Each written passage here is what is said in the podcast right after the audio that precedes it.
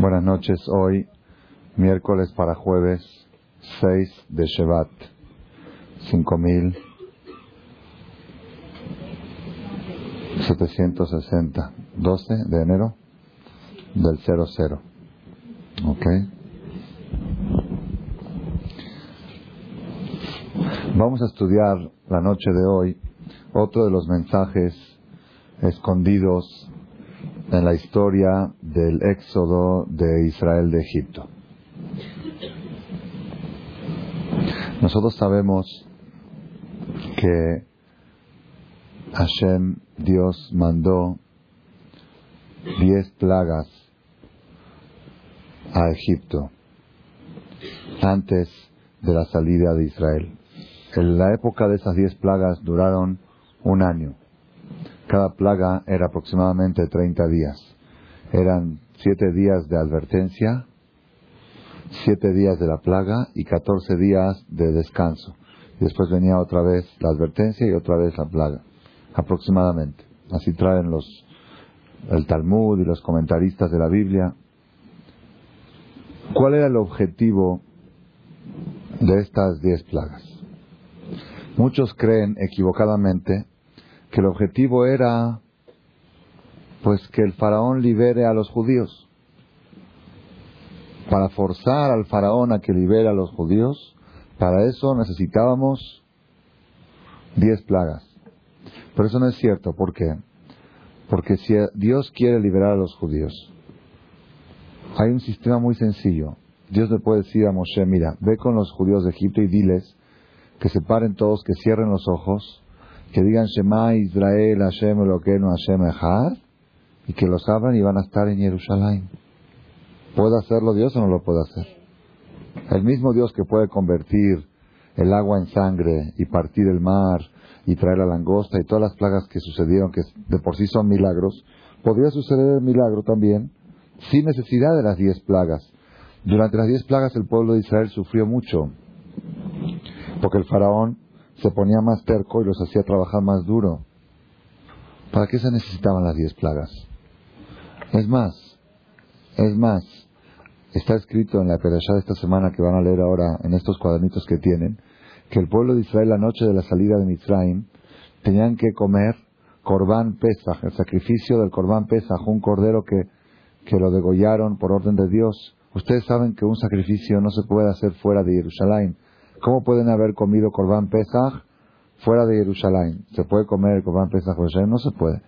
Hay una versión que dice en el Talmud, en el Zohar, que en el momento de Corbán Pesach, Dios mandó una nube, los trasladó a todos a Jerusalén, comieron ahí y los volvió a regresar a Egipto. Entonces, si Dios puede hacerlo, ¿qué necesidad tenía de las diez plagas? El objetivo de las plagas no era liberar a Israel de Egipto, sino el objetivo de las diez plagas, dice el Siforno, para mí fue novedad, lo estudié este año, el objetivo de las diez plagas era para doblegar el corazón del faraón y los egipcios, para que el faraón y los egipcios reconozcan que existe un solo Dios sobre la tierra. Y varias veces Moshe Rabenu se lo advierte al faraón, Leman te da Hashem para que sepas que yo soy Dios dentro de la, de la tierra. Le te da quien Kadonai Elohenu, para que sepas que no hay como nuestro Dios. Varias veces se lo repite Moshe, yo no necesito hacer todos estos milagros para sacar a los judíos, yo los puedo sacar sin estos milagros. Pero lo que Dios quiere a través de estas plagas es que tú y tus esclavos rompan su corazón y reconozcan que hay un solo Dios. Ese era el objetivo. Dios no quiere castigar a la gente renegada. Son criaturas de Él. Él no tiene por qué castigarlos. Dios quiere enderezarlos, orientarlos, darles oportunidad de mejorar, de superar. Y para eso Dios le mandó las diez plagas a Egipto. Así trae el Siforno. Hay discusión. Rashi discute, Rashi dice no. El interés aquí no era que el faraón haga teshuvah, sino el interés era que los judíos reconozcan que existe un solo Dios. No le interesaba a Dios enderezar a los egipcios. Pero según otro comentarista competente de Rashi de la época, dice no, se entiende de la Torah que también, claro que el objetivo también era para el pueblo de Israel, Pero para el pueblo de Israel Dios podía hacerlo de otra manera, como lo hizo en Ar Sinai. En el monte Sinai Dios se representó, se presentó ante el pueblo de Israel y dijo, yo soy Dios que te saqué de Egipto. Y el pueblo de Israel percibió, escuchó y lo vio al Creador. Entonces no había necesidad de golpear tanto a Egipto para que el pueblo de Israel reconozca la existencia de un solo Dios. Pero para doblegar el corazón de esta gente soberbia, de esta gente idólatra, de esta gente que creía en todo tipo de cosas raras, para que rompan su corazón y crean en un solo Dios, se necesitaban todos esos golpes. Los golpes iban paulatinamente. Primero agarró a Hashem el agua y la convirtió en sangre. ¿Por qué? Porque los egipcios idolatraban al Nilos. El río Nilos era idolatría. Idolatría tenían. ¿Por qué? Porque Egipto es un país que no necesita de aguas de lluvia, sino de qué manera se, se riegan los campos, desborda el Nilos y riega los campos. Por algún crecimiento de, los, de la marea del mar, okay, donde se junta con el río Nilos, desborda el Nilos y riega los campos. Entonces ellos sentían que quién le está dando el sustento, el Nilos, adoraban al Nilos. Lo adoraban, rendían culto. Hacían, hasta hoy en día en algunos tipos de culturas hay que adoran a ciertos ríos. Una vez leí un artículo sobre esto. Ellos adoraban al Nilos. Entonces dice que cuando Dios castiga a alguien, primero castiga a su ídolo. Que él vea que su ídolo no tiene fuerza. Si eso ayuda a que él doblegue su corazón, ya no tiene que castigarlo más. Eso se puede interpretar en cada generación. Hoy en día dicen que la idolatría es el billete. Si una persona, ¿qué es idolatría? Cualquier cosa que la persona cree que a través de eso está protegido, es idolatría. El que cree que teniendo un peso más está más protegido que teniendo un peso menos, entonces quiere decir que él cree que el dinero lo protege. El dinero te protege es idolatría. Es creer en algo que no puede proteger. Entonces, ¿qué hace Dios? Castiga primero al ídolo. Castiga a la persona financieramente. O lo castiga trayéndole problemas financieros. O lo castiga trayéndole problemas que no se pueden resolver con todo el dinero del mundo. A ver, usa tu chequera. Estás en el avión y el avión tiene un desperfecto. Habla por teléfono rápido que manden un millón de dólares ahí a la compañía aérea para que reparen. Estás en el aire. Me ha pasado, me he encontrado una vez, me tocó viajar en un vuelo con una persona que tiene mil edificios aquí en México. Una persona que se calcula su riqueza en ocho mil millones de dólares.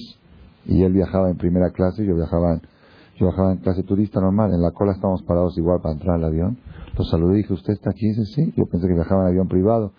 No, cuando va a Nueva York viaja en, en avión este comercial. Iba él en primera clase con su hijo, su nuera, iba la familia. Yo iba atrás con mi esposa y avisaron, en cinco minutos estaremos aterrizando en el aeropuerto internacional de Kennedy. Y habían pasado 45 minutos y el avión no aterrizaba. Y se estremecía el avión. Había, no sabíamos si había neblina o si había... Pensábamos que estaba tirando gasolina, el avión estaba todo el tiempo así, daba vueltas y vueltas y no aterrizaba. Y no escuchábamos ni un comentario. El, el capitán la última vez que habló dijo, en cinco minutos estamos aterrizando en el aeropuerto internacional de Kennedy. Y se movía duro había una, una turbulencia fuerte en el último trayecto para llegar al aeropuerto y el avión tenía que evadir esa turbulencia y parece que no podía. dar vueltas y vueltas y no se veía nada ni abajo ni arriba, todo lleno de nubes alrededor. Yo estaba temblando.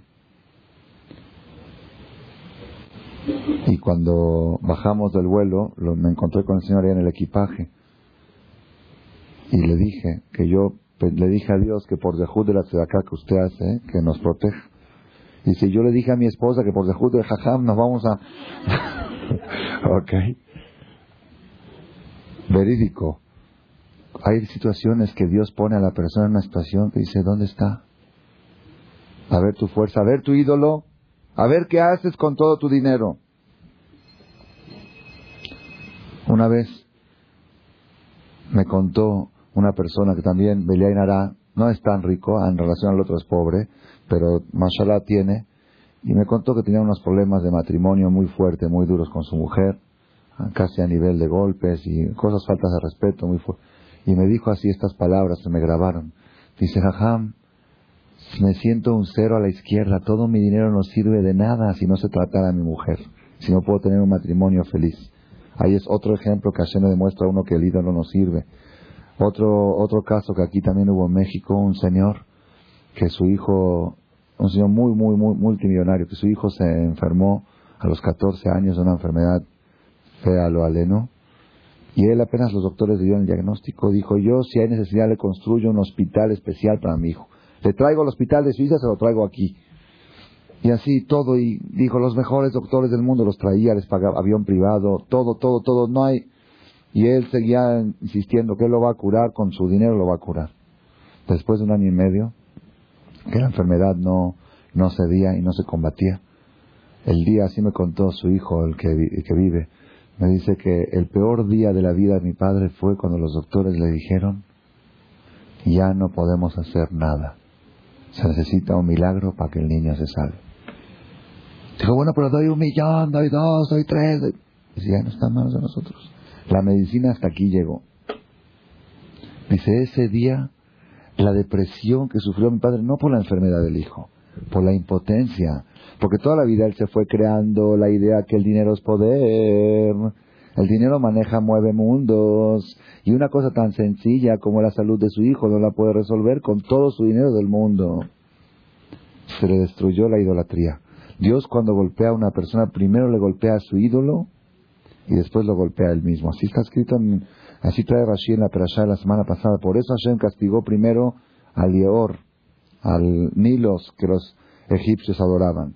Entonces todo el objetivo de las plagas no era liberar a Israel de Egipto, era liberar a los egipcios de creencias equivocadas, era corregir, darle oportunidad a los egipcios para que se enderecen. Eso fue, eso fue las diez plagas de Egipto. Tenemos que saber que todo este tema de Yetziat Mitzrayim, del éxodo de Egipto, si no fuera porque tiene mensajes trascendentales, para cada generación y generación, para cada persona y persona, la Torah no cuenta. No hay historias en la Torah, no hay tiempo para contar historias. Ya dijimos la semana pasada. El tiempo es muy breve, la vida es muy corta para estar leyendo historietas. Nosotros no tenemos que leer historias, tenemos que hacer historia. Cada uno de nosotros tiene que convertirse en historia. Antes, ¿para qué la Torah escribe historias? Para enseñarte cómo hacer tu historia. Para enseñarte a no cometer errores del pasado Está escrito en los libros así profundos de Kabbalah que todo el concepto de Mitzrayim, lo que, se refiere a Mitzrayim, representa el materialismo de la persona. El materialismo del cuerpo humano es la esclavitud del alma. El alma es Israel y el cuerpo es Egipto. ¿Y quién es el faraón? ¿Ah? El rey. ¿Ah? ¿Quién es el faraón? El hará. El instinto del mal que quiere mantener al alma esclavizada al cuerpo, que no quiere liberar esa esclavitud, ¿quién es? Es el Yetzirah. ¿Y quién es Moshe Rabenu? La Torah, el Yetzirah La Torah tiene objetivo de liberar, sacar a Israel de Egipto, liberar el alma de la esclavitud del cuerpo. Entonces tenemos que saber que así como existieron las diez plagas en Egipto, cada persona y persona en su vida particular, en, cierto, en, cierto, en cierta época de su vida, padece también diez plagas, a su, a su manera. Dios primero le castiga a su ídolo, luego le, le manda las ranas, de repente hay cucarachas en la casa, o yukim, o cosas, ¿no? De repente, así es, es algo impresionante. Algo impresionante. Una vez leí un artículo que la Casa Blanca, en Estados Unidos, había un problema muy grave. ¿Cuál era el problema gravísimo que había? Había ratones blancos que eran incombatibles. Trajeron todos los fumigadores mejores del mundo y se reproducían cada vez más y estaban comiendo los cables de las computadoras de la Casa Blanca. Y estaban, estaban destruyendo el sistema de informática. Y había una, una opción que si no lograban combatir, iban a tener que destruir toda la Casa Blanca y construir otra.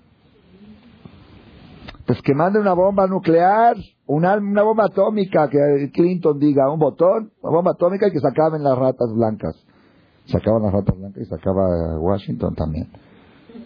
¿Dónde está tu poder? No eras tú tan fuerte. Ahí está la segunda plaga, tzfardea, las ranas. Las ranas se metían, así trae la Torah, las ranas se les metían a los egipcios en los lugares más recónditos. Aparte que estaban por todas partes, que da asco. Si nada más uno va y ve una rana, ¡eh! imagínense, la Torah dice que salían debajo del cojín. Estaban acostados y debajo del cojín, ¡cric! sale una, una rana. Ya se levanta desesperado, el otro la mata, se voltea, hay dos, tres ahí por ahí. Partían la jalá y salía dentro de la jalá una rana. Así trae mi charoteja. Dentro del horno se metían las ranas. Dentro del horno, dentro de la masa, se quemaban ahí, se horneaban con el pan y salía calentita la rana dentro del, dentro del el pan se hacía de se hacía de carne con sabor a rana. Era algo asqueroso, algo tremendo. El Talmud trae no, se, no, se entiende de la Torah que dice que entraban hasta dentro de sus estómagos. De repente que sentía clic, clic, por dentro que era una rana adentro. Iban al baño, con perdón de ustedes, y venían de abajo y le picaban. Así trae, le, rompían. Era algo espantoso. A ver, tú, faraón, no eras Dios, no eras, por, no eras fuertísimo, no eras del... A ver, haz algo ahora, a ver qué puedes hacer. Y así cada cosa y cosa. Luego cuando llegaba la tercer plaga, piojos, era gente también, los egipcios quizá, eran gente que se jactaban de ser gente muy limpia, muy aristocrática, muy, a los judíos los tenían humillados en la mugre, con, eh, trabajando con tierra, y ellos siempre estaban impecables, limpios. Todo Egipto lleno de piojos, pero piojos, algo insoportable. El rey, imagínense ustedes una junta del gobierno, el rey, por aquí brincando, algo, algo asqueroso, espantoso. Si cuando un niño tiene piojos se alarma toda la escuela. Imagínense ustedes todo el, todo el gabinete del faraón diplomático rascándose de piojos. No, solamente en el piso se veía una capa de piojos. Asco, asco, no era usted, era gente que idolatraba la, limpieza y la higiene. Ahí está, a ver, combate esta plaga. Y luego que ya no cedían, sí cedían, luego venía Arob, y así cosa tras cosa, Dios le iba desmoronando la idolatría del faraón, la herejía, la renegada. Hasta que llegó la penúltima plaga, que es la que vamos a leer en la Perashá. La Perashá la semana pasada leímos las siete primeras y esta semana las tres últimas. La penúltima plaga fue la plaga de, de nada más que sepan ustedes, la octava que fue la langosta. Yo aprendí este año por primera vez como tengo que traducir, pues tengo que aprender a fuerzas, ¿no? Yo antes no sabía, me contaban de chiquito la historia y se me quedaba, dice la, la Torah, en Aretz, que la, la, langosta era tan abundante que no dejaba pasar los rayos del sol. Se veía oscura, oscuro el suelo, de tanta langosta que había en el aire, volando, no se veían los rayos del sol en el suelo. La langosta se acabó con todo el cultivo, no dejó un grano, no dejó una planta, una lechuga, no había en todo Egipto para comer un tamal, nada, nada Y luego viene la novena. ¿Cuál es la novena? Makat Hoshech, la oscuridad. La oscuridad de Egipto, dice la Torah, claramente no era una oscuridad normal, no era una oscuridad de falta de luz. Falta de luz, ¿eh? falta de luz, prendes una vela. Es que enciendan una vela, ¿No, ¿no tenían velas los egipcios? No tenían chimeneas, no tenían fogatas, ¿cómo se calentaban en invierno?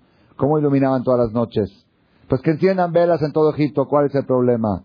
Oscuridad. No. Era una nube, una neblina tan densa que encendías una vela y se apagaba.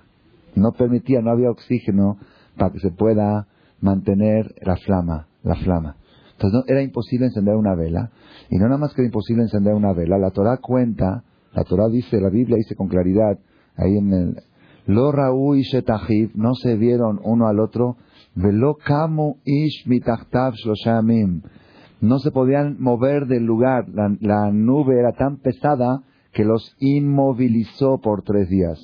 El que estaba parado así, se quedó así. Si estaba atajando un penalti, se quedó así, como parecen las fotos. Si estaba en el baño, se quedó en el baño tres días. ¿Dónde estaba?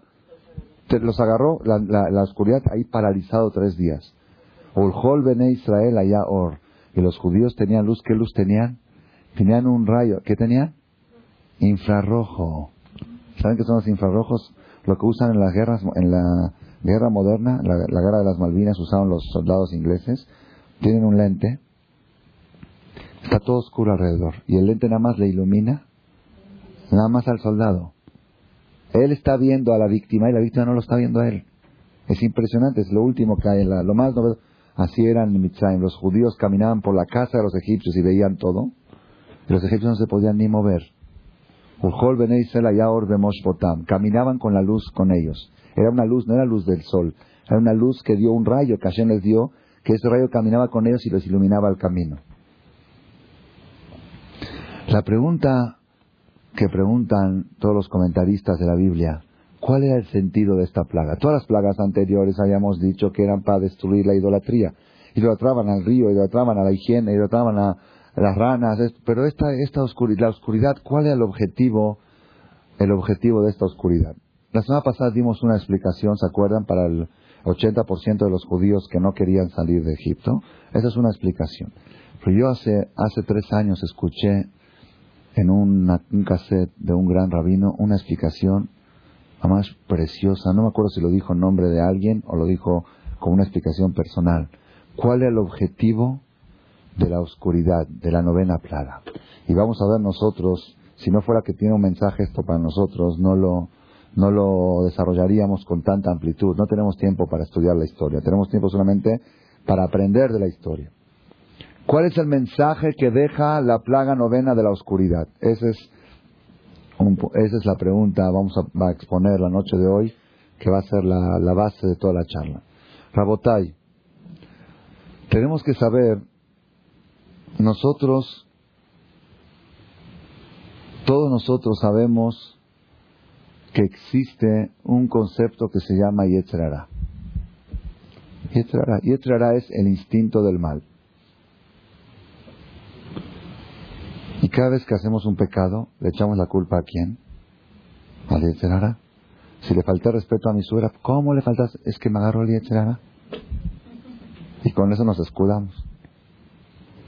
No fui yo, fue. Yo soy muy buena. Mi Yetzerara es malo. Una vez entró una persona y le dijo, Jajam, quiero que usted me dé un consejo, porque Shulchan Aruch dice que cuando uno reza en la amidad, tiene que quitarse todos los pensamientos ajenos en el momento de rezar. Quiero que me dé un consejo cómo quitarme los pensamientos ajenos en el momento de rezar. Le dijo el Jajam, ajenos son tuyos. ¿Cómo ajenos? Son ajenos para el Shulchan Aruch. El Shulchan Aruch que escribió dice pensamientos ajenos, pero son tuyos. Y eres tú, tú lo tienes, lo llevas adentro de ti.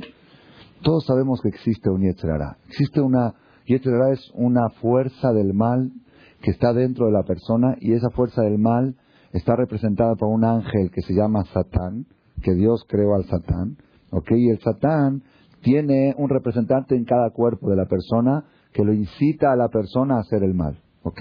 Y justamente ese es el reto, ese es el reto de la vida, es esa lucha, esa lucha que a pesar de tener la tendencia del mal, no hacer el mal.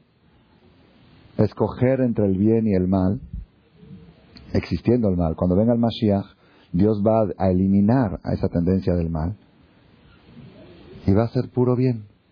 No va a existir, la Gemara dice, no la Gemara, la Torah dice, cuando venga el Mashiach va a vivir el lobo con el cordero. El lobo y el cordero van a vivir juntos. Y el leopardo con el cabrito y la suegra con la nuera. Eso no lo dice, eso yo lo aumenté.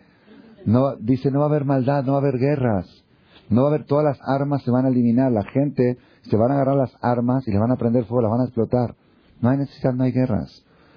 Una persona va a pasar por la calle y va a ver un millón de dólares en efectivo y los va a dejar y dice, ¿para qué los quiero?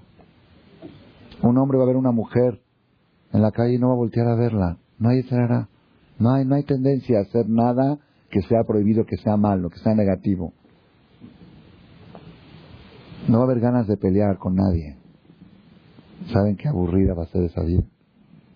Así dice la cámara. Que mucha gente va a decir, pues, la vida no tiene chiste. No se antoja nada.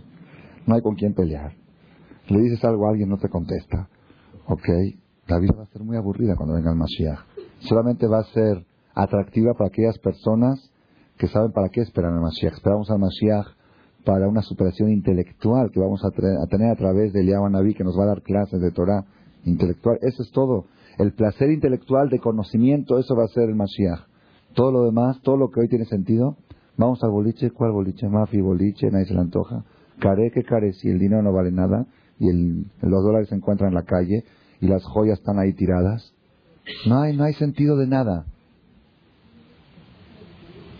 Todo el chiste de la vida es hoy. Hoy que hay contra, ahí es el chiste. El Yetzirah es beneficio para la persona. Es beneficio para la persona. Hay gente que dice, si Dios no quiere que yo coma puerco, ¿para qué lo creo? Si Dios no quiere que yo vaya a hacer pecados, ¿para qué creo la opción del pecado? Pues si la creo Dios es para algo. ¿No? Hay gente que así Barminan dice, ¿ok? Es como aquel niño que empezó a practicar fútbol y dice, si el profesor me está diciendo que yo tengo que meter el balón en la portería, entonces ¿para qué ponen al portero? Que lo quiten y que me dejen meterlo. Si me ponen al portero, quiere que no quieren que la meta. Y si no quieren, entonces no la voy a meter. Decídanse al final, ¿qué quieren? ¿Que la meta o que no la meta? Ah, ¿qué le contestas al niño? Niño tonto. Si no hay portero, no es gol. Gol es cuando hay portero y lo metes, ese es gol. Ese es el ese es el reto de la vida. Te ponen al portero, te ponen la adversidad, te ponen al contra y ahora gánale. Te doy fuerza, te enseño. Yo tengo instrucciones de juego, cómo ganarle, cómo hacer el gol, cómo ganar, cómo ser campeón en el fútbol, pero con un equipo adversario. Si no hay equipo adversario, no hay gol. Si no hay rivalidad, hay mucha gente que dice, no, pues yo si tuviera, si fuera más fácil, si fuera más fácil, pues ahí arriba es muy fácil todo. En el Shamaim, después de 120 años, no hay, no hay problemas. No hay problemas. No hay que batallar, no hay que cubrir, no hay que buscar cómo ahorrar en el súper para que te rinda el dinero. No, no, eso, todas esas cosas no existen. Todo está ligero, todo está tranquilo, no hay, no hay retos. No hay portero, y como no hay portero, no hay partido. Si no hay portero, el partido se acabó. Ve al Estadio Azteca cuando está vacío. ¿Tiene algún chiste el Estadio Azteca? Chiste es cuando hay dos adversarios que están combatiendo. Ahí es cuando se llena con 100.000 espectadores la cancha del estadio. Pero si no hay, si no hay jugadores, no, pues ahí está, ve a ver el estadio, no hay lo que ver. No hay lo que ver. Todo el chiste de la vida es la adversidad, la rivalidad. Este es el Yetzirah que Hashem creó. Lo creó como un ángel, ok, lo creó como un ángel, y Adam, Arishon, a través de su pecado, insertó a ese ángel dentro de sí mismo. Ese fue el pecado de Adam, ese fue el error de Adam. Que Adam metió al Yetzirah dentro de sí. El Yetzirah estaba antes externo, era un nahash, era algo externo, tenía que pelear. Es como uno que está luchando con un amigo malo, con una influencia externa mala, que le dices no te juntes con ese, no vayas con Ahora lo que hizo el Adam Arishon a través del pecado es insertó al Yetzirah dentro de sí mismo y ahora lo tenemos por dentro y la guerra por dentro es más difícil. ¿Ok? Esa es toda, esa es toda la lucha de la vida contra el Yetzirah. Sin embargo, yo les voy a decir una cosa que para mí cuando la aprendí fue muy novedosa, muy novedosa. Todos sabemos qué es el Yetzirah. El Yetzirah es el que incita a la persona a hacer cosas erróneas, cosas malas. Ra, ra quiere decir mal, hacer el mal. Mal ya puede ser la sonará, chismosear, hablar mal de la gente, ofender, agredir, pelearse con el marido, no prepararle la cena, hacerse la enferma, todo ese tipo de cosas. Eh, todo eso es del Yetzirah. Contó un jajam que una vez llegó el marido a la casa y la esposa pues estaba haciendo, estaba media enfermita, pero se hizo más, puso al lado del en buró, puso todo un botiquín de medicinas, ok, puso esta, la, y todo eso porque está muy enferma. Entonces el marido cuando llegó pensó llamar a la ambulancia, porque la vio tirada a la cama, los hijos sin cenar porque la mamá está enferma, la casa toda tirada, toda revuelta, y la mamá ahí en la cama con el botiquín al lado, todo, las medicinas ahí al lado del buró como para, para hacer más show. ¿Ok? Y el marido de veras le dio mucha lástima. Está a punto de llamar a la Cruz Roja o a la Chole. No sabe a quién llamar porque está, esta situación es muy grave. De repente el marido estaba pensando qué hacer. Toca la puerta a una vecina, que es muy amiga de la señora. Toca el timbre. Se está la señora. Y el hijo le dice, es que mi mamá está muy enferma. No la puede atender. Pero la mamá escuchó desde allá que la vecina vino brincó de la cama, hola, a ver, mi vida, pásale, ¿qué tal? ¿Cómo estás? Se pusieron a platicar media hora. El marido sale y la ve, se te metim, resurrección. Dice, no sé qué le hicieron. Resurrección, en vez, en vez de llamar a la Cruz Roja, hay que llamar a la vecina. ¿Ok? Entonces, todos esos yetzerará, que yetzerará se le mete a la persona para que haga show, para que se haga el pobrecito, para que se haga el jazito, para hacerlo sentir mal al marido, hacer sentir mal al suegro, a la suegra, a la cuñada. Todo ese tipo de cosas, o el yetzerará de ir a comer taref, o el yetzerará de ir a lugares que son indebidos para ir. Todo eso es yetzerará. Eso ya lo conocemos, eso todos sabemos. Sin embargo, Mesilat Yesharim es un libro que escribió Rabbi Moshe Haim Lotzato en Italia hace 400 años aproximadamente, 300 años aproximadamente en Italia. Un libro que se llama Mesilat Yesharim, es un libro de moraleja judía. Escribe ahí en el primer capítulo, primero y segundo capítulo, escribe una cosa impresionante. Dice, tienes que saber que hay dos Yetzerará. Un Yetzerará es el que incita a la persona a hacer pecados, a cometer faltas. Ese lo conocemos. Y hay otro que no lo conocemos. ¿Cuál es? Un Yetzerará que le dice a la persona, no pienses, no reflexiones. Tener a la persona ajetreado y atareado de manera tal que no disponga de tiempo para pensar. No importa, ve acá, ve allá, corre al shower, altura, al brit, al pidión, ve acá, boliche, a cubrir cheque, a apagar la luz, al niño, al deportivo, al tenis, inglés, corre, corre, a Cuernavaca, a Acapulco, ve, al super, compra. No pienses, no pienses, haz todo menos pensar. Hay gente que tiene pavor de no tener nada que hacer. Porque si no tiene nada que hacer, Barminan va a llegar a pensar. Y si piensa Barminan, se enferma. Mejor prefiero estar atareado, no quiero pensar, no quiero, déjame. Es Yetzirará. ¿Por qué es Yetzirará? Porque el Yetzirará sabe que si la persona se detiene, así dice, Kimat Kat, un instante para pensar, puede hacer un cambio de 180 grados en su vida. Y es el enemigo número uno de Yetzirará, es la reflexión. No importa, ve ayuda a pobres, ve a Bikur invita, eh, haz eh, huéspedes, haz mis votos, pero no pienses, no pienses, no pienses. Pensar es, el enemigo número uno del Satán. Porque este es, este es el arma contra el Satán. Aquí está el arma. Entonces, ¿qué hace Satán? Lo mantiene activo. ¿De dónde se basa el Meslat Yesharim para enseñar esto? Se basa de la historia del Éxodo.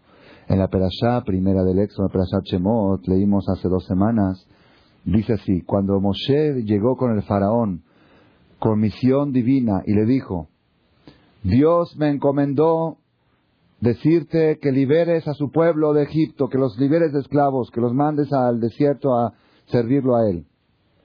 El faraón se enojó y dijo, ¿quién es ese Dios? No lo conozco. Ni Hashem, Asher ¿Quién es Dios que yo tengo que hacerle caso? En, mi, en mis expedientes de dioses no aparece ese. Así dijo el faraón, abrí toda mi carpeta, dice el Buda, dice todos, y ese geo no aparece en mi expediente. Cuando aparezca lo voy a considerar, porque él quería estudiar antes de tener una cita con alguien. a ver qué es el Buda, qué es ese geo, no lo conozco. Y menos para hacerle caso de liberar a cientos de miles de esclavos. ¿Quién es él? Así dijo el faraón. Y Moshe y Aarón le dijeron, nosotros venimos en representación de todo el pueblo de Israel, enviados por... ¿Qué hizo el faraón?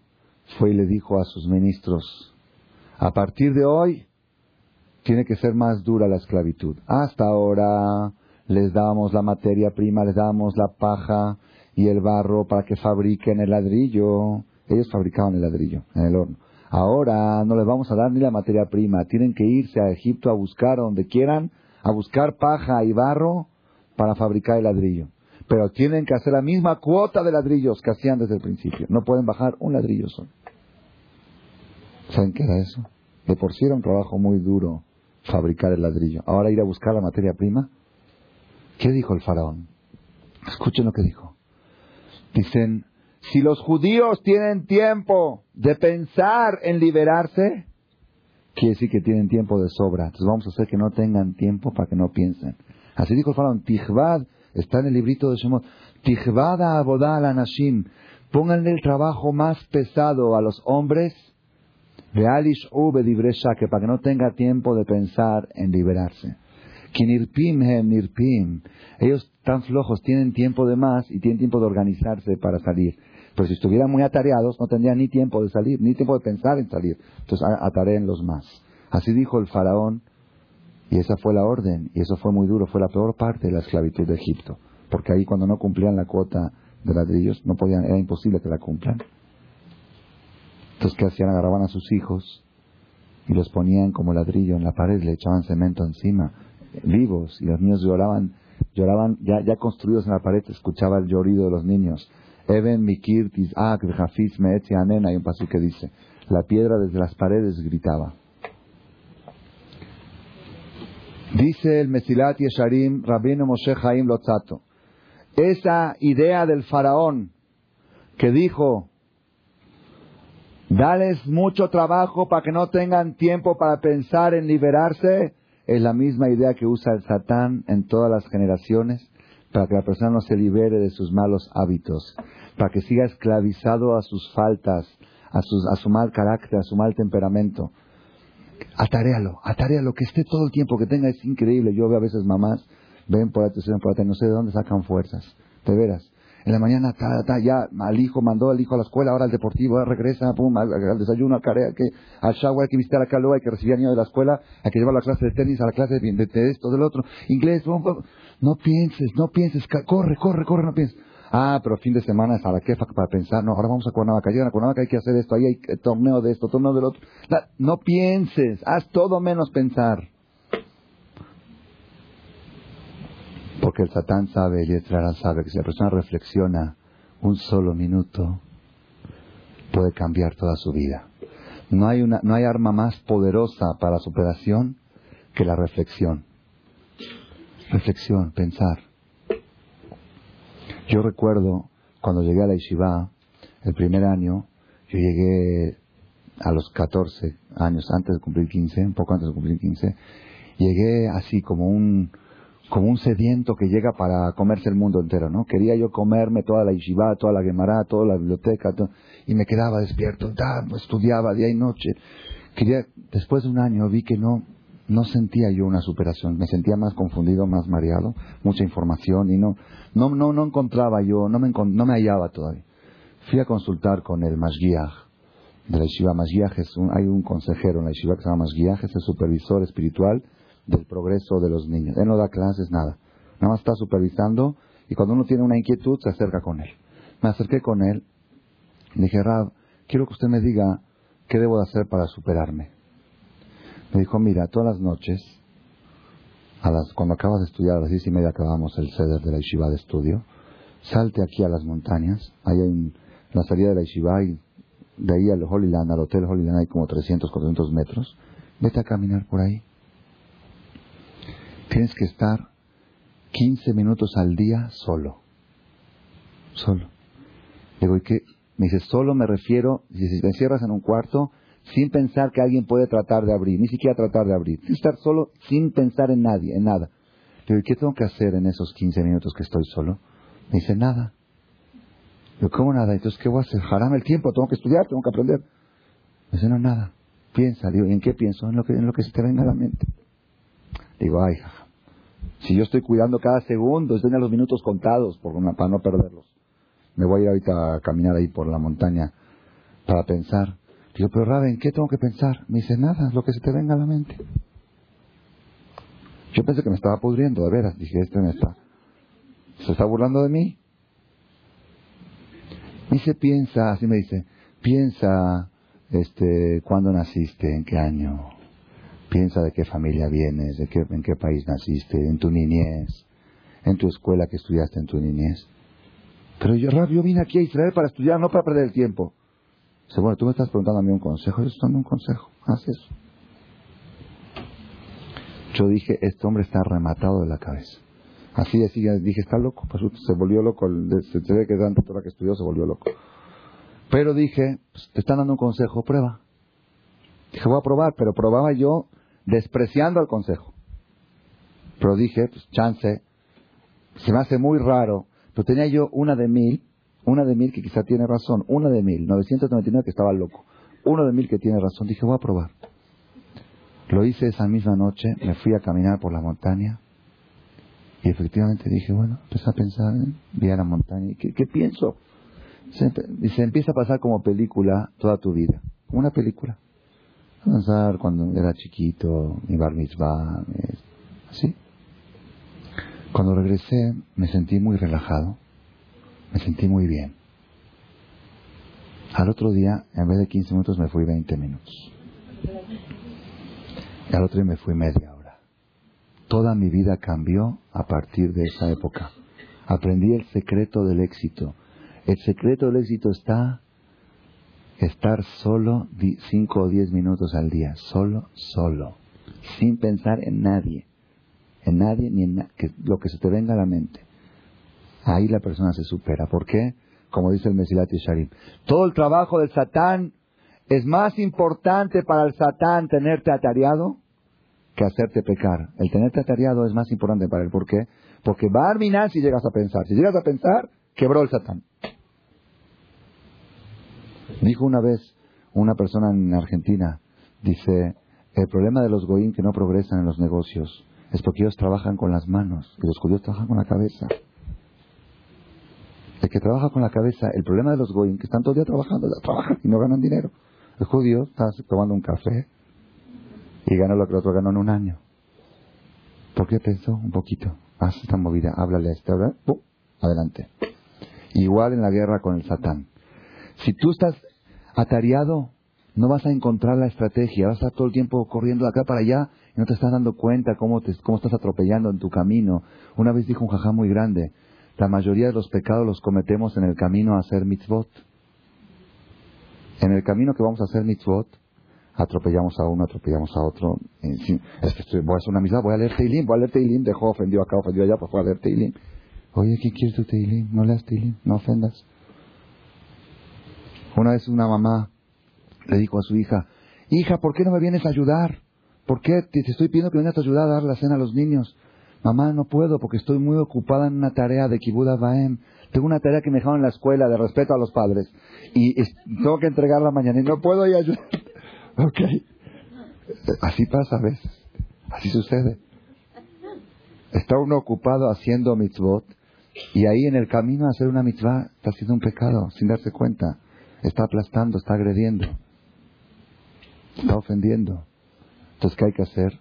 La persona tiene que darse tiempo, darse tiempo para pensar. A veces un pensamiento puede cambiar todo un matrimonio, todo un buen pensamiento. Una vez me contó una pareja joven que tenían problemas, dos, tres años de casados, tenían problemas en el matrimonio para variar, para variar. Y vinieron a consultar y me dijeron algo que me llamó mucho la atención, me gustó mucho, una reflexión. Dice que estaban a punto de separarse ellos, porque muchas dificultades tenían, no se entendían en nada, lo que uno decía, otro decía, eh, muy difícil. En una de esas, la mujer le dijo al marido, dijo, mira, si nos vamos a separar, ok, nos vamos a separar, cada quien va a buscar otro Nasib, yo voy a buscar otro hombre, tú otra mujer, con la otra mujer que tú te busques, seguramente vas a tener también algunas diferencias y vas a tener que superarlas. Y yo con el otro hombre también voy a tener más diferencias y voy a tener que superarlas. Entonces, de todos modos, vamos a tener que batallar para superar diferencias. ¿Por qué de una vez no nos quedamos así y las superamos ahora? Las superamos ahora. Me gustó mucho esa reflexión. Dice el marido, dijo, tienes razón. De todos modos, vamos a tener, con cualquier hombre, pareja que estés, algún punto de diferencia vas a tener que vas tener que superar. Entonces, ya mejor de una vez tratamos de superar este y ya. ¿Quién? Ah, no, es que quizá con el otro van a ser las diferencias. ¿Quién te dijo? que las diferencias con el otro cónyuge que vas a conseguir van a ser más fáciles que estas, van, quizá van a ser más difíciles. Entonces mejor, han dicho, más vale malo conocido Qué bueno por conocer. ¿Quién lo dice ese dicho? ¿La Torah? ¿Dónde lo dice la Torah? En la Torah hay una mitzvah, una mitzvah muy rara. Mitzvah de casarse con su ex esposa. Mitzvah. Mahazir Gerushato. Una persona divorciada, después de un tiempo de separación, si quiere buscar una mujer, la Torah le recomienda casarse con su ex. Es una mitzvah muy grande. Porque en ese matrimonio seguro no van a haber pleitos. No hay sorpresas. No hay, yo no te conocía, yo no sabía, malo conocido. Ya sé a lo que voy, ya sé los problemas. Entonces la persona cuando tiene problemas con su matrimonio, que se imagine el divorcio, que se imagine la separación y ahora otra vez ya. Ya con esas condiciones, para superar esas diferencias y a ver cómo las superamos. No, es que yo no lo conocía así, que él no era así, él cambió. ¿Qué cambió? Ahorita vamos a imaginar que es un nuevo matrimonio, empezamos de nuevo otra vez. Son, ¿por qué menciono esto? Son pensamientos de reflexión que a veces la persona lo piensa en un minuto, un minuto de calma, un minuto de tranquilidad. Hay que buscar. Hay gente que tiene pavor de pensar. El Eben Ezra dice, el día que te encuentres contigo mismo, te encontraste con Dios. ¿Quién eres tú? Tú eres tu alma, tu alma es parte de Dios. La persona se aleja de Dios y parte del alejamiento de Dios es alejarse de uno mismo, porque Dios está aquí adentro. la persona corre para alejarse, no pienses. Y a veces la persona, cuando se pone a pensar, se asusta, se espanta, se da cuenta del panorama. Mi maestro dijo, el Rabbi eh, eh, Hades dice, la primera vez que la persona hace reflexión y se encuentra consigo mismo y se asusta, que se diga mucho gusto. Mucho gusto en conocerte. Qué bueno. Más vale, ahorita por lo menos me conozco, ya sé quién soy, ya sé mis defectos, ya sé dónde estoy para, ya sé qué tengo que tratar de superar y corregir. No, no pienses, así soy. La sociedad me tiene que aceptar como soy. Vamos, adelante, corre, corre. La persona tiene que buscar oportunidades. Hay oportunidades. Aquella persona que se educa a reflexionar, entonces, ¿saben cuál va a ser el paraíso más grande de él? Cuando está en el doctor y hay mucha cola de gente. Sé que tengo buen tiempo para pensar. Pero nosotros no, ya tenemos nuestro celular, nuestro radio, nuestro esto.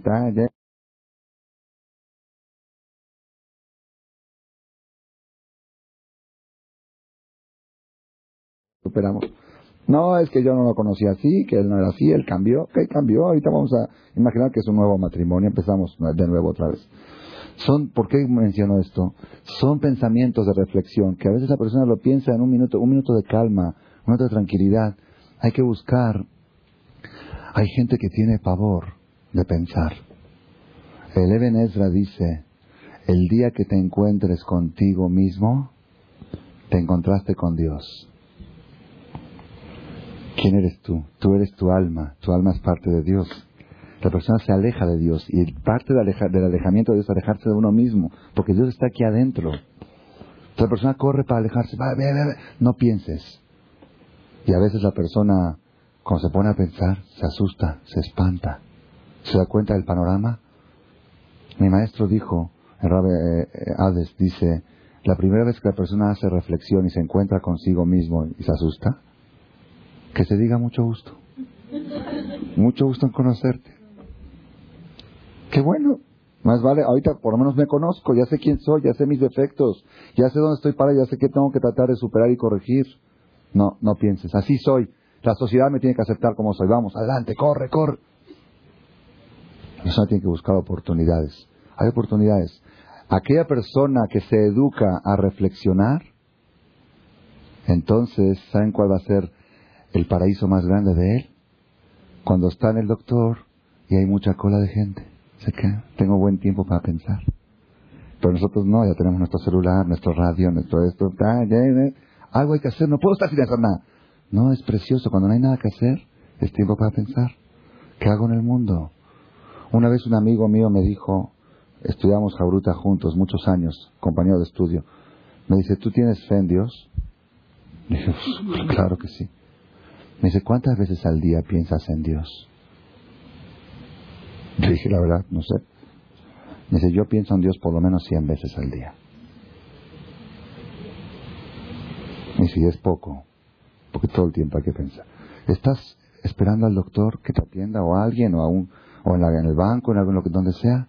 Es una oportunidad para pensar, bueno, este es un mundo, un mundo pequeño. A mí me gusta mucho tener el globo terráqueo, es el mapa mundi, para, porque ustedes saben que el mapa mundi es demasiado grande, es muy grande. Del cielo se ve más pequeño que eso todavía. Se ve así. ¿Ok? Y este es todo el mundo y hay un Dios que está supervisando desde arriba y hay y la gente va y viene, hay gente que nace, gente que muere. Uno se pone a reflexionar todo eso, entonces le da una tranquilidad, una paz, una, una visión panorámica de lo que es el mundo, de lo que es la vida. No hay que tener miedo a la reflexión, al contrario. Mi maestro nos decía, El secreto del éxito está todas las noches cinco minutos con un lápiz y una pluma, una pluma y un papel, un lápiz y un papel, así, así, agarren un lápiz y un papel y apunten. ¿Cuáles son las cosas que me molestan? Que me ponen de mal humor, que me hacen sentir mal, que me angustian. Empiezo a apuntar. Uno, el problema con mi cuñada. Dos, el problema de la comida que no me sale bien. Tres, los pasteles no los sé hacer. Cuatro, el boliche no soy la primera. Cinco, en el caré ya no me aceptan. Seis, Baruch Hashem. Haz una lista como... ¿Qué vas a decir? los kilos que no bajan. Siete, la dieta. Ocho, así. Va poniendo, haz la lista. Ok, haz una lista de todo. Pero poner todo, ¿eh? Todo. Que no duermo bien en la noche. Poner toda la lista. Lo, lo que más se te ocurra, apúntalo. Después que ya lo apuntaste, revisa la lista y di, esto vale la pena angustiarse por esto. No hagáis. Esto, esto no. Esto sí, esto la verdad es un problema que hay que resolver, pero el otro no hay. Por esta mal, por esta idiota voy a estar yo angustiado. Táchala. Y así cada día vas reduciendo la lista hasta que te quedan dos, tres cosas fuertes de veras. Ahora sí voy a agarrar estas tres cosas y las voy a enfrentar, las voy a superar. Hay gente que dice, es que tengo un problema que tengo tres días pensando en él y no sé cómo hacer. Dice, es mentira, dijo Mera. No lo pensaste ni un minuto. Si hubieras pensado un minuto ya lo hubieras resuelto. Tres días estaba fantaseando con el problema. El problema está dando vueltas de arriba para abajo. No te sentaste nunca un minuto a concentrarte a ver cuál es el problema, cuál es la gravedad, qué es lo peor que puede suceder y cómo se puede resolver. Eso es lo que la Torah recomienda. Reflexión, meditación. Estamos, si existía una generación en la cual la gente está atareada y ajetreada y estresada de tanto ajetreo, es la nuestra. No hay un segundo tranquilo. ¿No eso? Yo ahorita bajé a la conferencia, ah, no me lo traje, Baruch Hashem. Me siento, pero me sentía que no, no tengo mi celular, no lo tengo. Bueno, pero ¿para qué si estás dando una charla que necesitas tu celular? Me siento que me falta algo. ¿Puedo bajar sin saco a la conferencia o sin corbatas, desnudo? No, tampoco no puedo sin celular. Tengo que estar conectado y me fui a un tour hoy. ¿Cómo estás? ¿Y qué esto? ¿Y qué pasó, Morda? ¿Dónde fuiste? ¿Dónde llegaste? Ya, párale, bájale. No paramos un segundo. Eh, antes íbamos en el carro, todavía teníamos tiempo de pensar. Ahorita tampoco. Suena acá y suena allá y, a algunos les suena el bip y les suena el otro. lo ves, te da lástima. A veces ves a los ricos con sus tres cosas de repente a este y no sabe si contestar a esto, contestar al otro, contestar en inalámbrico o a la Igire que le está llamando que algo se descompuso. No sabe uno qué hacer ya. De tanto ajetreo. ¿Cuál es la solución, Rabotay? Es muy difícil. No usar el celular. Se necesita.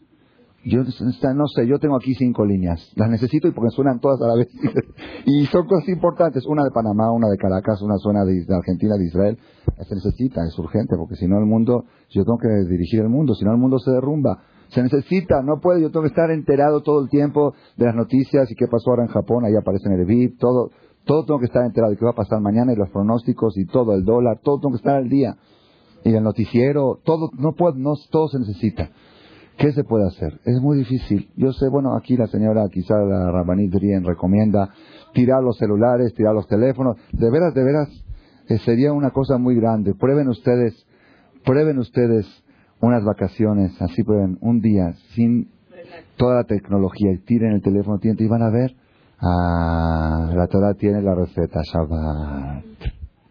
Shabbat Kodesh. Es que tengo que cocinar, no hay cocinar.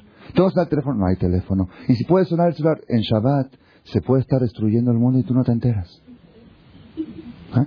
No tengo radio, no tengo noticiero, no tengo teléfono, no tengo VIP, no tengo nada. Shabbat es una de las armas de las terapias que Dios, con su gran sabiduría, con su Dios, el jefe de toda la sabiduría, sabía que va a llegar una generación que la persona, aunque quiera liberarse, no va a poder. Está uno amarrado con todas las cosas te dio una terapia de 26 horas a la semana. No existe, no existe una terapia, no existe unas vacaciones en el mundo como el Shabbat, no existe. Te vas al crucero, siete días de crucero, tienen un programa exacto para tenerte atareado todo el tiempo. Exacto. Aquí cine, aquí discoteca, aquí música, aquí esto. No, no hay, no hay tiempo, no hay tiempo, no alcanza el tiempo. Shabbat. Shabbat no hay igual que el Shabbat, no hay igual. Se ríen los que fueron, yo nunca fui, me cuentan. Ok, es, es realidad, es realidad. Y para eso está la tele también, para tenerlo a uno todo el tiempo atareado, todo el tiempo preocupado y todo el tiempo pensando en los pobres de la India y de todo. Te ponen lo que sea con tal de que no, no tengas tiempo de pensar en ti mismo, en tu familia. Shabbat. Una vez estaba yo en Cuernavaca un Shabbat, hace unos años.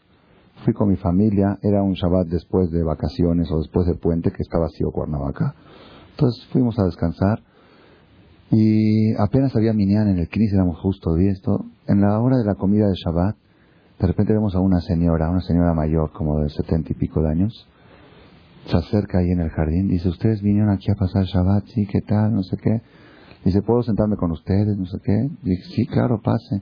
Yo vivo aquí en Cuernavaca porque me hace mal el aire de, de México, tiene, tiene problemas respiratorios, no sé qué.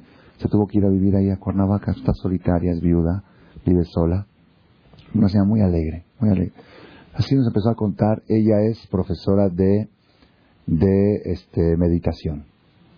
Meditación, es profesora de ejercicios de meditación y no sé qué. Una señora muy, muy alegre. Quizá algunos la conocen. Bekitsur, así en Shabbat nos pusimos a cantar con los niños, ella se puso a cantar con ellos, estaba feliz, casi se pone a bailar, estaba, estaba muy bonito. Entonces luego empezamos a hablar y le dije, a ver, explíqueme, ¿qué? me dice, ¿usted sabe, Rabino, qué es meditación? Le dije, sí, meditar es pensar.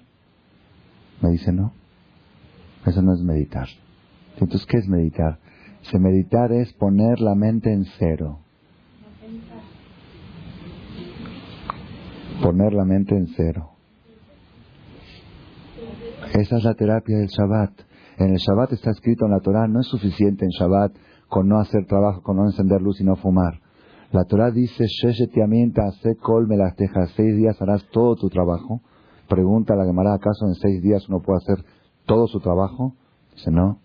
Es la que, cuando entra Shabbat, tienes que sentir como si fuera que no tienes ni un pendiente, como si fuera que todo tu trabajo está hecho. Yo tengo una terapia para el Shabbat y la recomiendo a la gente que ya son a todos, a los que ya son y a los que no son, una terapia que funciona, algo es algo tan relajante, algo impresionante. Cuando entra el viernes a la noche y decimos voy y calá, voy y calá, Shabbat Malketá, que es el momento en que recibimos al Shabbat, en ese momento que la persona se imagine que el sábado en la noche es el fin del mundo. Terminamos. Algún día va a acabar. Sábado en la noche, viene Mashiach. Estamos todos en Jerusalén.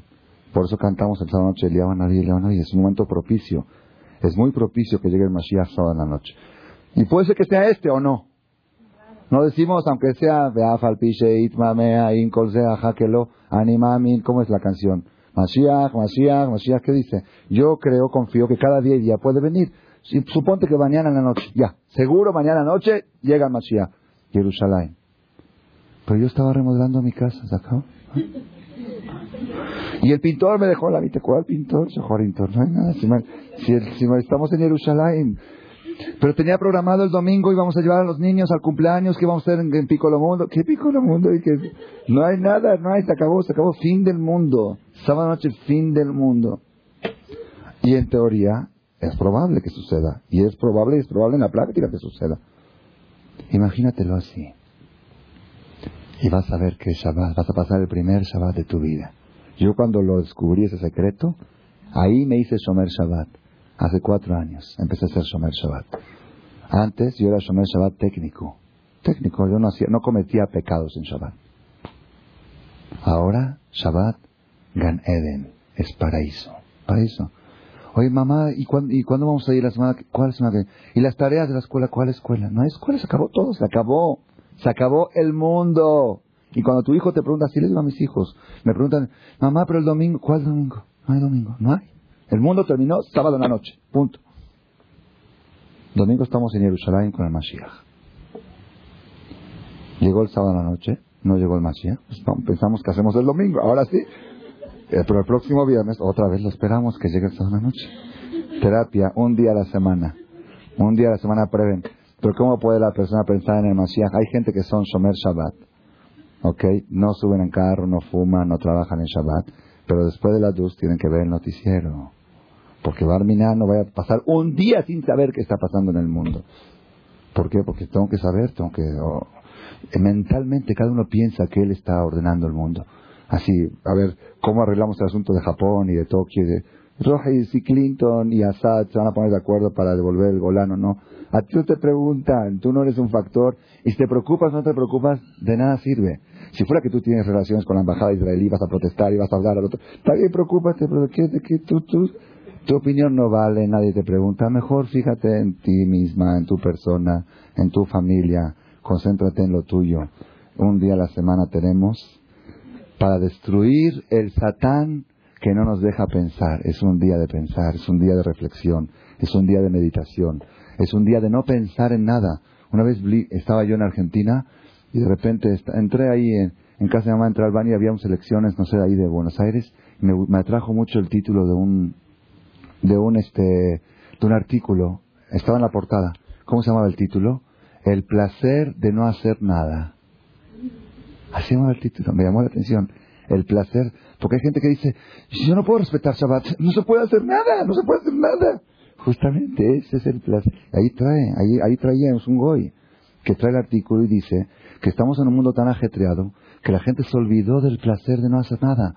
Inclusive al niño, cuando el niño, al niño tenemos que tener atallado todo el tiempo, tenemos pavor desde chiquito, de los 6, 7 años, no voy a hacer que mi hijo no tenga nada que hacer, Barminan, que no tenga nada que hacer. Déjalo, déjalo que no tenga nada que hacer y que, y que esté consigo mismo. No, no, llévalo acá con su amigo, mándalo, trae un amigo, mándalo, mándalo. No, no, no, tranquilo, póndalo, no, no, que esté sin hacer nada, no pasa nada. Y ahí cuenta, trae experiencias, cómo él empezó a probar el placer de no hacer nada. Y lo empezó a practicar con sus hijos y se dio cuenta que ahí está el secreto de la comunicación familiar. Cuando no. Ah, bueno, por eso le estoy diciendo, en el momento en que la persona siente el placer de no hacer nada, automáticamente empieza a funcionar el alma y el pensamiento, la parte espiritual, automáticamente. No necesita uno hacer, no hay que hacer algo extra. Lo que no permite el desarrollo de la parte intelectual y espiritual es el ajetreo material.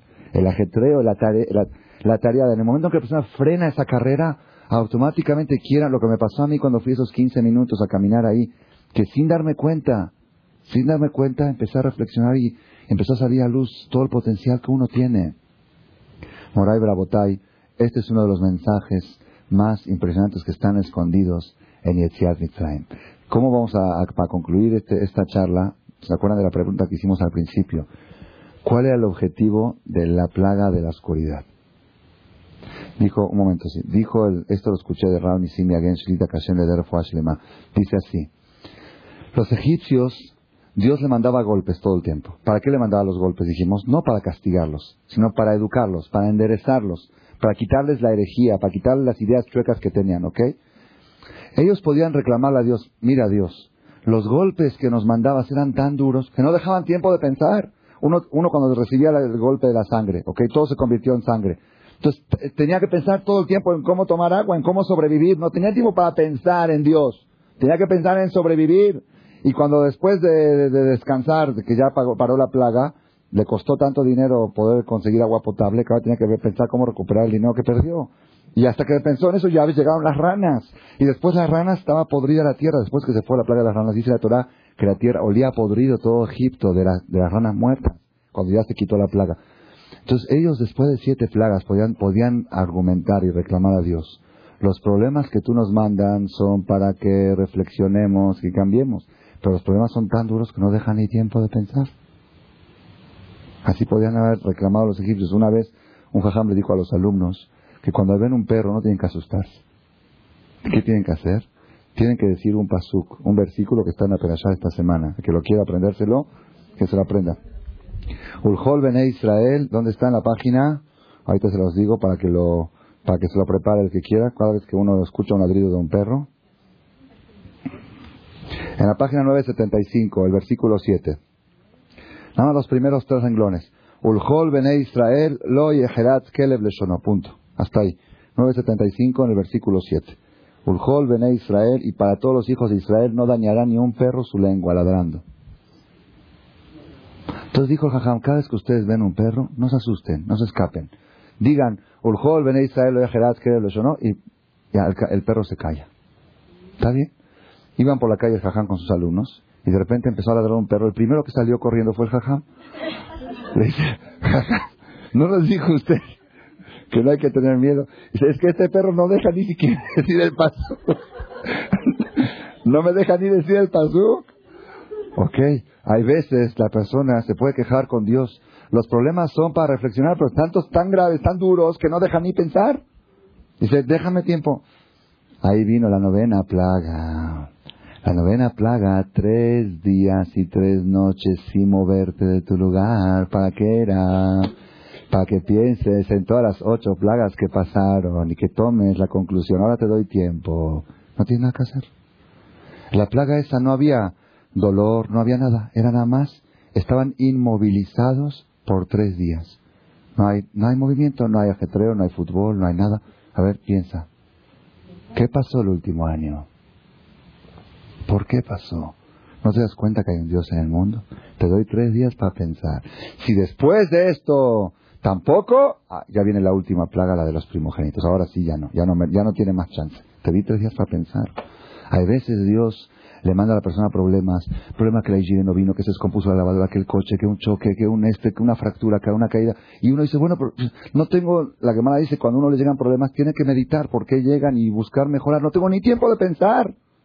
De repente le da una calentura o algo, tres días en cama.